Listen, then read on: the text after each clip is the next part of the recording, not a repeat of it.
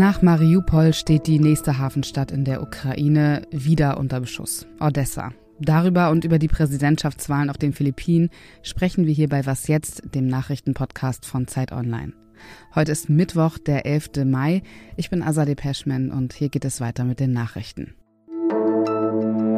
Ich bin Matthias Peer. Guten Morgen.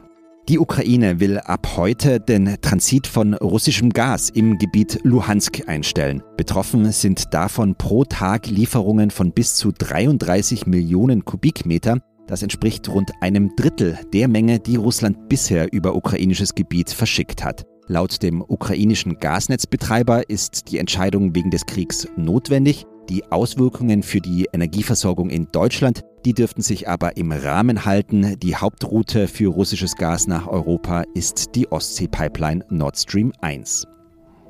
In Sri Lanka spitzt sich die politische Krise weiter zu. Das Verteidigungsministerium hat nun die Einsatzkräfte angewiesen, auf Randalierer zu schießen. Das Land wird derzeit von gewaltsamen Protesten erschüttert. In den vergangenen Tagen sind dabei sieben Menschen getötet und Hunderte verletzt worden. Hintergrund ist eine schwere Wirtschaftskrise. Es mangelt an Treibstoff, Lebensmitteln und Medikamenten. Redaktionsschluss für diesen Podcast ist 5 Uhr.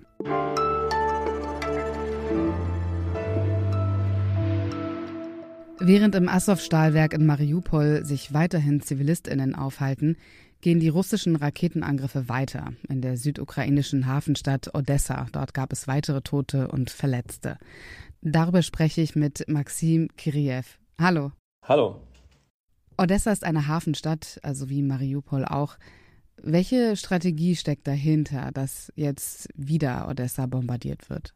Ich glaube, die Ausgangsstrategie war, alle Häfen der Ukraine zu blockieren, um einerseits ähm, mögliche Waffenlieferungen über das Meer zu verhindern und natürlich eine Wirtschaftsblockade der Ukraine herbeizuführen. Die Ukraine exportiert viel Getreide, viel Eisenerz und ist wirtschaftlich vom Export auch abhängig und darauf zielte das äh, in erster Linie. Und was wir jetzt sehen, also die jüngsten Angriffe, das hat einen militärischen Hintergrund. Es gab ähm, Angriffe auf russische Schiffe vom Ufer, vom ukrainischen Ufer. Und ich glaube, die, die, die russische Armee versucht jetzt sozusagen weitere Angriffe zu verhindern und die Ukrainer da zu treffen, wo sie es gerade vielleicht am wenigsten erwartet haben.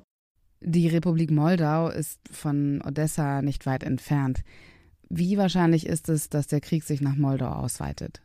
Also die Gerüchte gab es ja auch in den vergangenen Wochen, aber wenn man sich die Situation am Boden anguckt, sieht das bisher wenig wahrscheinlich aus. Also die russischen Streitkräfte haben wenig Reserven, die sie dahin schicken können. Wenn sie einen Angriff, ähm, einen direkten Angriff mit Landetruppen dort vollführen würden, bräuchten sie mehrere, wahrscheinlich mehrere Zehntausend Soldaten, die sie dahin schicken. Also momentan sieht es eher danach aus, als wenn das bei den Raketenangriffen momentan bleibt. Wie lange wird sich Odessa halten? Das wird davon abhängen, wie erfolgreich die russische Armee äh, sich in anderen Regionen schlägt. Also eine Schlüsselstadt ist Nikolaev, die liegt etwas, etwas östlich von Odessa und ähm, um einen Angriff am Boden äh, auf Odessa äh, zu starten, müsste diese Stadt erst eingenommen werden. Aber momentan sieht es nicht danach aus, als wenn die Russen da erfolgreich sind. Also ich, das kann eigentlich auch noch Monate dauern. Vielleicht wird Odessa auch nie in die Gefahrzone gelangen und ähm, nur den Luftangriffen, wie sie jetzt sind, ausgesetzt sein.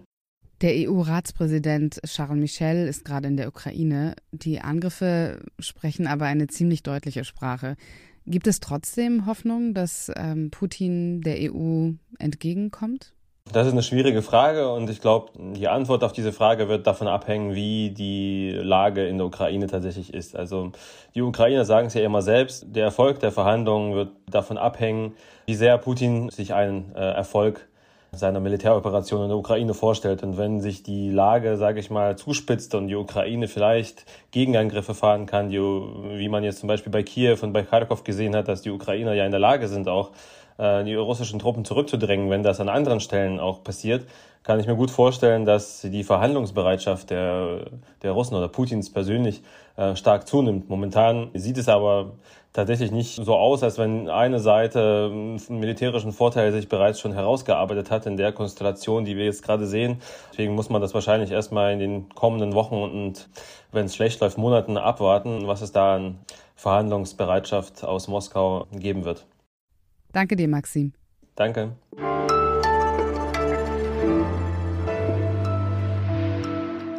Und sonst so? Niemand gibt freiwillig und gern Privilegien ab. Das ist so ein Satz, den habe ich in meinem Leben relativ häufig genutzt, wenn es darum ging zu erklären, warum auf dieser Welt immer noch Ungleichheiten herrschen. Und der Satz, der gilt übrigens auch bei denjenigen, die über sämtliche Informationen über eben diese Ungleichheiten verfügen. Jetzt gibt es endlich eine Studie, die meine These wissenschaftlich untermauert. Anhand von 4000 Testpersonen wurde untersucht, ob Angehörige einer privilegierten Schicht Maßnahmen unterstützen, die weniger privilegierten Menschen helfen. Die Studie wurde in den USA durchgeführt und die benachteiligte Gruppe, die bestand aus schwarzen Menschen und ehemaligen Straftäterinnen.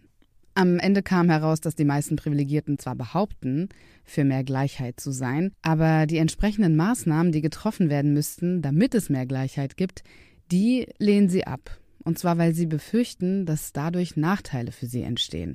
Also wenn zum Beispiel Löhne ausgeglichen werden, dass sie dann in der Konsequenz weniger verdienen würden. Das gelte auch für Maßnahmen, die sie gar nicht betreffen. Also mit anderen Worten, man gibt eben ungern Privilegien ab.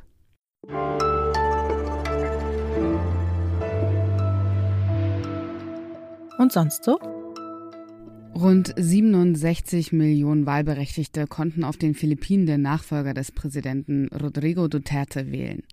Gewonnen hat einer, dessen Familie das Land vor 30 Jahren schon einmal regiert hat, Ferdinand Marcos Bongbong Jr.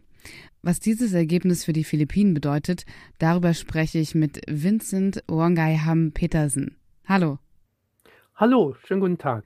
Auf der Insel Mindanao auf den Philippinen gab es einen Angriff auf ein Wahllokal.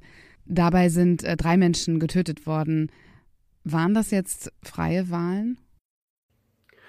Naja, es ist immer so, dass es auf den Philippinen, wenn es Wahlen gibt, immer ein paar Situationen, die so ähnlich sind. Also es ist nicht mehr nicht immer so reibungslos, wie wir das hier in Deutschland sehen. Es gab auch Proteste von Menschenrechtsaktivistinnen und Studierenden nach der Verkündung der Wahlergebnisse. Wie groß ist der Unmut in der Bevölkerung? Das ist schwierig zu sagen. Also man sieht mit dieser Grassroots-Kampagne von der Leni Robredo und Kiko Pangilinan, dass viel Freiwillige sich engagiert haben für deren Kampagne. Und natürlich ist die Hoffnung sehr groß gewesen, dass man einen Wechsel bekommt, dass man zurückbesinnt auf was naja, was Neues, dass nicht nur die politischen Dynastien politischer Familien, dass es nicht mehr so ein weiter so geht. Das war die Hoffnung von den Anhängerschaften von äh, Robredo und Pangilinan. Der Unmut ist natürlich groß, besonders von der äh, Wählerschaft von der Robredo-Seite. Und man weiß nicht, sind das die tatsächlichen Zahlen? Irgendwie hat man das Gefühl, was man auf den Straßen sieht und wie das ist mit den ganzen Freiwilligen, die von Haus zu Haus gehen, irgendwie kann es vielleicht nicht sein. Diese Kampagne, die ist ja von Oppositionellen, oder? Genau, das ist tatsächlich so. Die Robredo, die Leni Robredo ist die, die jetzige Vizepräsidentin, aber Vizepräsident und Präsident auf den Philippinen wird getrennt gewählt. Ähm, und äh, Duterte, der jetzige Präsident, der ausscheidende Präsident, ähm, kann nicht so arbeiten mit Robredo. Robredo ist tatsächlich die Opposition gegenüber die jetzige Regierung und die Vizepräsidentin, die anscheinend die nächste Vizepräsidentin wird dann die Tochter von Duterte sein. Es bleibt in der Familie sozusagen. Das wollte ich eigentlich auch gerade sagen. Es scheint ja so, als würde eine bestimmte Tradition fortgeführt werden. Also Marcos Jr. kommt ja aus einer ganz bestimmten Familie. Der Vater, der war selbst schon mal Präsident, hat das Land autoritär regiert. Was kann man da jetzt von ihm erwarten? Wie Sie jetzt genau gesagt haben, der kommende Präsident anscheinend wäre dann der Sohn, Bongbong Marcos, der Sohn von dem ehemaligen Präsident und danach Diktator. Und die kommende Vizepräsidentin wäre dann die Tochter von dem jetzigen autoritär regierenden Präsident Duterte. Das wäre dann die Sara Duterte. Also das sind zwei politische Dynastien, die sich zusammengetan haben.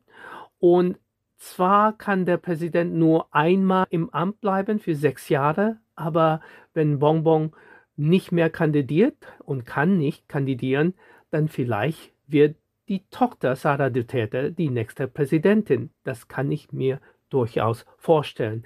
Dann sehen wir zwölf Jahre von diesen Dynastien, wo einer hilft den anderen und es wird weitergemacht, was in der Duterte-Regierung gemacht wurde. Vielen, vielen Dank für das Gespräch. Vielen Dank. Und das war was jetzt für heute. Falls Sie Fragen, Kritik oder Anmerkungen haben, gerne eine E-Mail an wasjetzt.zeit.de. Um 17 Uhr hören Sie hier an dieser Stelle wie immer das Update, heute mit meinem Kollegen Janis Karmesin. Einen schönen Tag wünscht Ihnen Azadeh Peschman.